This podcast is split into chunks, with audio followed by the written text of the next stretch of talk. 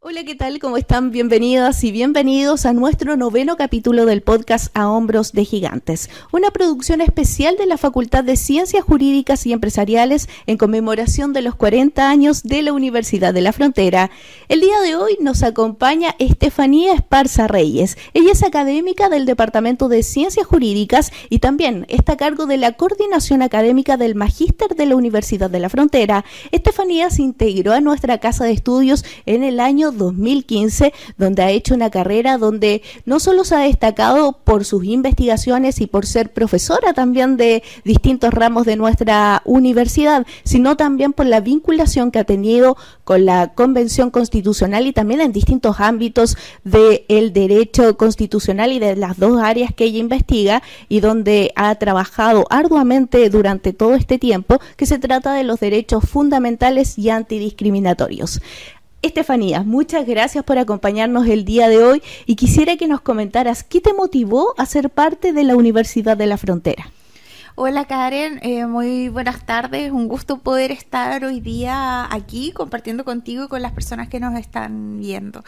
Eh, bueno, la verdad es que mi motivación por entrar a la Universidad de la Frontera fue bien temprana. Del momento en que yo me entero que ya se está gestando un proyecto para crear la carrera de Derecho, la verdad es que yo tenía muchas ganas de poder integrarme. Yo en esa época estaba haciendo el doctorado y se me invitó a participar del proyecto proyecto de creación de, la carrera con vistas a que me integrase en cuanto, en cuanto retornara de España, que era el lugar donde yo estaba haciendo mi doctorado.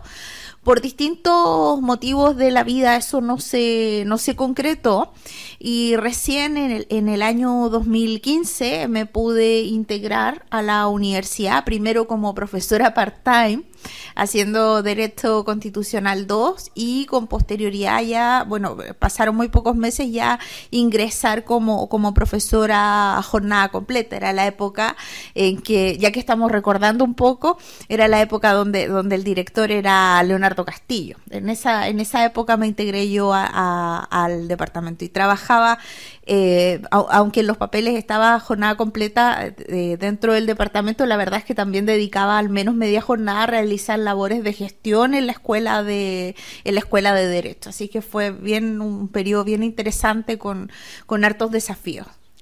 ¿Cómo definirías todos estos años en, dentro del departamento y también de la carrera de Derecho?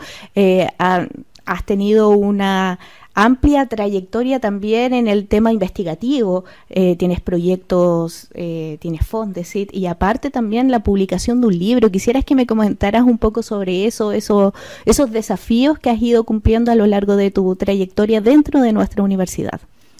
Bueno, la verdad es que tal como tú dices han sido desafíos. Yo cuando ingresé a la, a la universidad, la verdad es que tenía solo una publicación y no era en una revista indexada. Todo el tema de las publicaciones, los proyectos y, eso era algo súper nuevo para mí. De hecho, el, el primer año que estuve en el 2015 fue recién cuando empecé a interiorizarme en esas materias. Entonces fue un desafío bien, bien importante. Yo venía de haber terminado el doctorado en esa época no publicaba, no, estaba 100% abocada a, la, a la tesis de doctorado, entonces estaba enfocada en eso. Eh, con posterioridad eh, tuve trabajos como abogada, trabajé en distintas organizaciones, entonces la verdad es que mi desconexión con, con, con, el ámbito académico era muy, muy grande. Entonces fue todo aprender, aprender, aprender y trabajar muchas horas. Yo me acuerdo que en esa época llegaba cerca de las 7 de la mañana a trabajar, me iba a las 7 de la tarde, era mucho, mucho trabajo, eh, porque yo tenía la intención de aprender. Y como tenía que hacer también labores de gestión, la verdad es que fue, fue una época bien complicada. Ahora lo miro eh, la miro en retrospectiva y digo, de verdad, me sacrifiqué harto, no, no, fue, no fue fácil, pero sin lugar a dudas eso ha ido poco a poco dando sus frutos y yo creo que eso es, es relevante, eso es un, ha sido un buen aprendizaje de vida. Tú has sido parte del Departamento de Ciencias Jurídicas, quizás desde sus comienzos hasta ahora. ¿Cómo has visto también el crecimiento del cuerpo académico en temas investigativos y también el crecimiento que ha tenido la carrera de Derecho que se ha posicionado dentro de nuestra región de la Araucanía? Bueno, eh, son, son dos cosas que pese a que, a que corren por carriles separados, son dos unidades distintas, el, el, departamento y la escuela, la verdad es que han enfrentado desafíos comunes, el hecho de ser nuevo, el hecho de tener que darse a conocer dentro de una comunidad ha sido un, un, desafío no menor. Eh, recordemos que, por ejemplo, en, en esta región derecho en la UFRO no existía, estaba súper bien otras universidades que de alguna manera lograban captar la, la demanda completa de, de, formación de abogados y abogadas. Entonces la UFRO llega un poco ahí a instalarse y creo que poco a poco nos hemos ido posicionando. Lo mismo que, que, ocurre con el Departamento de Ciencias Jurídicas, de, de, no estar en ninguna parte, porque la mayoría de los, de los doctores y doctoras que estamos en el departamento y de las personas, de los académicos y académicas en general, somos relativamente jóvenes. Entonces no estábamos instalados en general en otras universidades, entonces hay que ir abriéndose paso poco a poco. Y creo que en eso dentro de todo hemos tenido hemos cumplido un rol bien relevante porque ya en, en, la Universidad de la Frontera se ha logrado instalar algunas actividades que son reconocidas a nivel nacional. Estoy recordando, por ejemplo, las jornadas de Derecho Internacional que se hicieron hace un par de años, las jornadas de profesoras de Derecho Público, en algún momento se hicieron las jornadas de profesoras o seminario de, profesoras de Derecho Privado. Entonces, poco a poco la Universidad de la Frontera y sus académicos y académicas se van instalando en este, en este eh, en esta academia a nivel nacional e internacional. Ya lo otro que me parece relevante destacar es que varios de los académicos del Departamento de Ciencias Jurídicas participan de eh, las asociaciones más importantes de este país en relación a su disciplina, derecho internacional, derecho constitucional, ICONS. Entonces, hay, hay, eh, eh, estamos trabajando. Ese, ese, es el, yo creo que ese podría ser el resumen. Hemos trabajado y lo seguimos haciendo de manera eh, consistente y, y, y, sin, sin detenernos. Estefanía, este año eh, asumiste la coordinación de, de, la coordinación académica del magíster de la Universidad de la Frontera. ¿Qué significó para ti asumir este cargo y cuáles son los principales desafíos que has tenido que enfrentar? Bueno, la verdad es que fue de alguna manera inesperado porque yo eh, venía regresando de mi postnatal asumí cuando, cuando volví de mi postnatal. Y fue, claro, desafiante, o sea, por varias cosas. Primero porque eh, yo vengo de un departamento que como es chiquitito y es nuevo, todavía no tiene ningún programa de magíster. Entonces yo me enfrentaba a esa realidad, a, la coordinación académica de todos los programas de magíster de la universidad sin tener esa experiencia previa en, en magíster dentro de mi, de mi departamento. Entonces eso ha sido entender la lógica, entender que cada programa de alguna manera es un mundo, que todos tienen, programa, tienen problemas de alguna manera similares, pero también con ciertas particularidades, ha sido bien, bien interesante. Eh, y también yo creo que otra cosa relevante es que, claro, nosotros se nos asignan funciones a las distintas coordinaciones, pero eran cargos que no estaban creados. Entonces, de alguna manera, esto se va haciendo también en la marcha, de que nos damos cuenta que hay una resolución que, que, nos dice qué es lo que tenemos que hacer y cuáles son nuestras funciones, pero hay otras funciones también que es necesario que la coordinación las vaya asumiendo. Entonces vamos aprendiendo también sobre, sobre la marcha.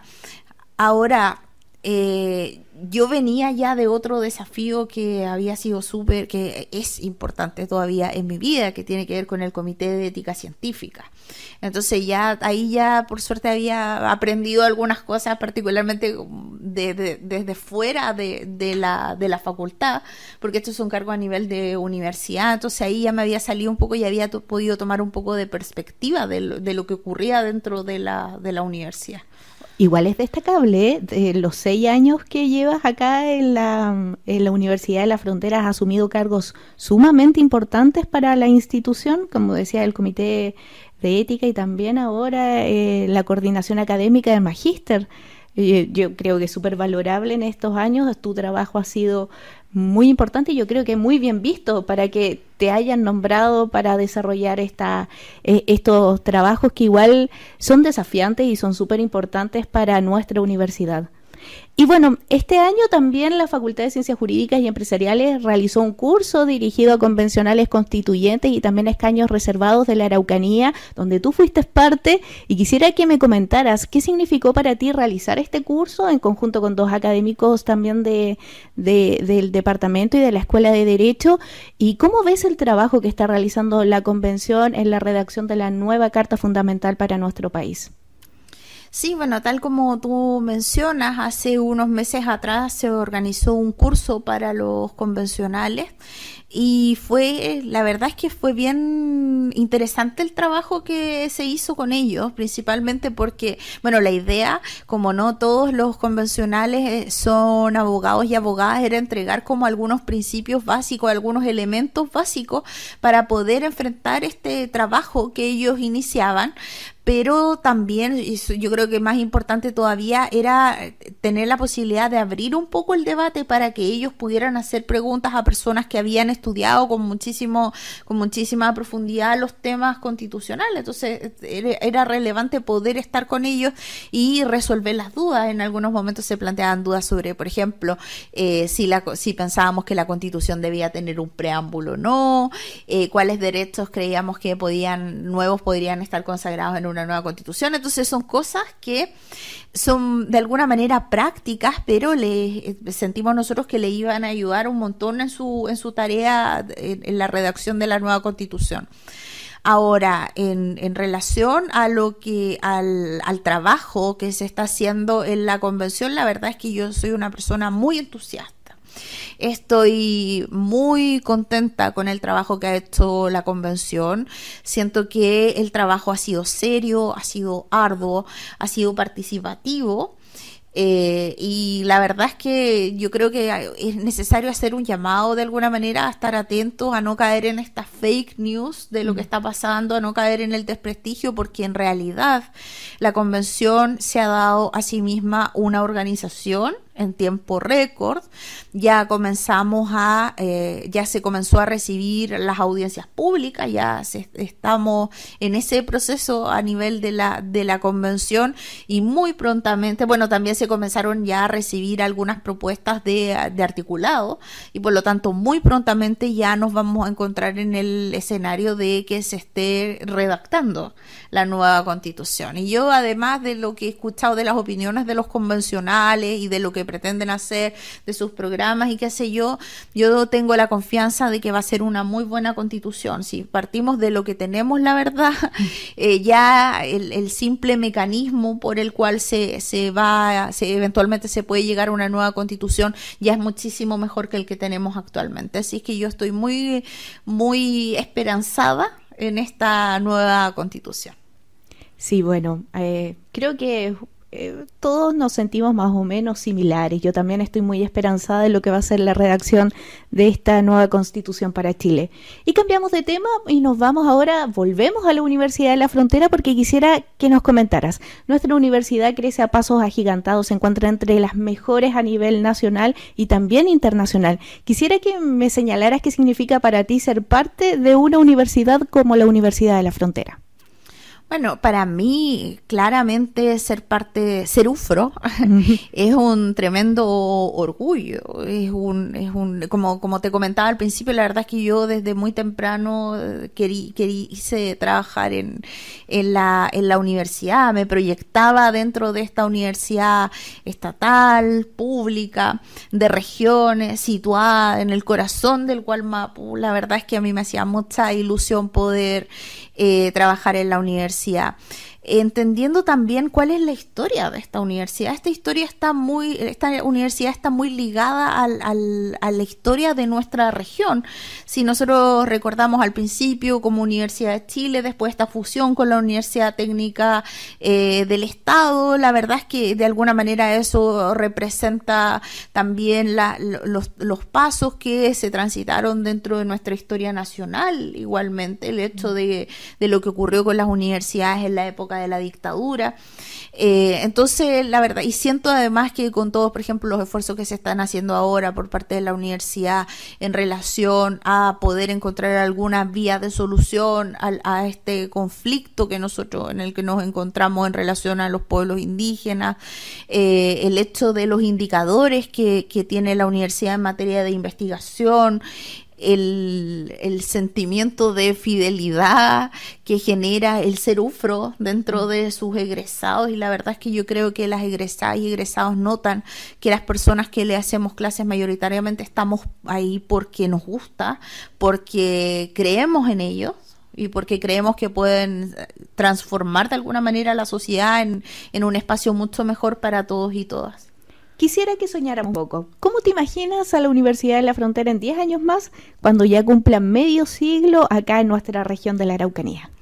Bueno, la verdad es que me imagino siguiendo un poco la proyección de lo que llevamos hoy día, una universidad más grande, ojalá con un mejor financiamiento basal, eso, eso es algo que a mí me gustaría mucho, en el fondo que no dependiéramos tanto de, de las contingencias, ya, de, si ocurre algo o no, y eso nos va a permitir de alguna manera proyectarnos y realizar, por ejemplo, investigaciones que puede que no sean muy lucrativas en el sentido de que no se, eh, no, se sostienen solas, sino que se requiere de un esfuerzo extra por parte del Estado. Me imagino una universidad como ha sido hasta el momento pluralista, una universidad laica, una universidad donde todas y todos nos sentimos parte de, ella y donde la universidad continúa y todavía más se afianza siendo parte del corazón de este Gualmapu de la Araucanía. Y si tuvieras que hacerle un regalo a la Universidad de la Frontera en estos 40 años que lleva ya en nuestra región, ¿cuál sería y por qué? Entrevistados y entrevistadas anteriores han regalado un refugio en la montaña, gratitud, entre otros regalos. ¿Qué regalaría Estefanía Esparza a la Universidad de la Frontera? Ay, después de eso mi regalo parece un poco vasto, pero fíjate que yo le regalaría una mesa, una mesa grande eh, donde todos y todas pudiéramos sentarnos a conversar, a, compartir nuestras opiniones, que en algunos casos están tan divididas, aprovechando la contingencia política, eh, que pudiéramos conversar, que pudiéramos proyectar qué clase de universidad nosotros queremos y soñar esta universidad eh, en diez, para 10 años más. Eh, cuando decías eso me imaginé como la mesa del té, lo que mencionan, donde todos conversando y tal vez con, con una actitud diferente, como más, eh, eh, como todos unidos. Eh, una celebración de cumpleaños podría ser en una mesa gigante. Absolutamente, y además pensemos que estamos en un tiempo de pandemia en el cual no hemos podido juntarnos al menos de manera presencial, entonces creo que ese intercambio al aire libre, por supuesto, y con ciertas medidas de, de seguridad, eh, creo que sería súper necesario y súper bueno para, para nuestro corazón también. Sí, coincido contigo, eso de la presencialidad también nos llena, eso de poder eh, estar con el otro, conversar, sociabilizar eh, yo creo que ha sido súper importante desde que volvimos a retomar todo el tema del trabajo presencial acá en la Universidad de la Frontera. Bueno, Estefanía, con esta pregunta llegamos al final del programa. Yo te quiero agradecer por abrirnos tu corazón y, regalarnos un poco de tu historia, tu experiencia dentro de la Universidad de la Frontera y también en distintos proyectos en el que te has vinculado y donde has salido exitosamente, no sé, por ejemplo, cuando fuiste perita también. Entonces, mucha experiencia que también las has traído a las aulas, a, los, a, las y los estudiantes a través del trabajo investigativo que también estás desarrollando con, con, los futuros y futuras profesionales, futuras abogadas de, y abogados de nuestra universidad. Así que quería agradecerte por acompañarnos el día de hoy y, y también desearte el mayor de los éxitos en cada uno de tus proyectos. Muchas gracias Karen por la invitación. La verdad es que fue súper agradable poder recordar algunos de estos hechos y también proyectarnos hacia la universidad que todos y todas queremos. Así es, y bueno, Aquí estamos llegando ya al término de nuestro noveno programa del podcast A Hombros de Gigante con una gran entrevistada de Estefanía Esparza Reyes, quien, como ya lo mencionábamos, nos abrió su corazón, nos dio a conocer distintas experiencias que la motivó también a ser parte de nuestra universidad. Queremos agradecerles por habernos acompañado el día de hoy y estaremos informándoles cuándo nuevamente saldremos con un próximo capítulo del podcast A Hombros de Gigantes. Que estén muy bien y nos vemos en una próxima ocasión.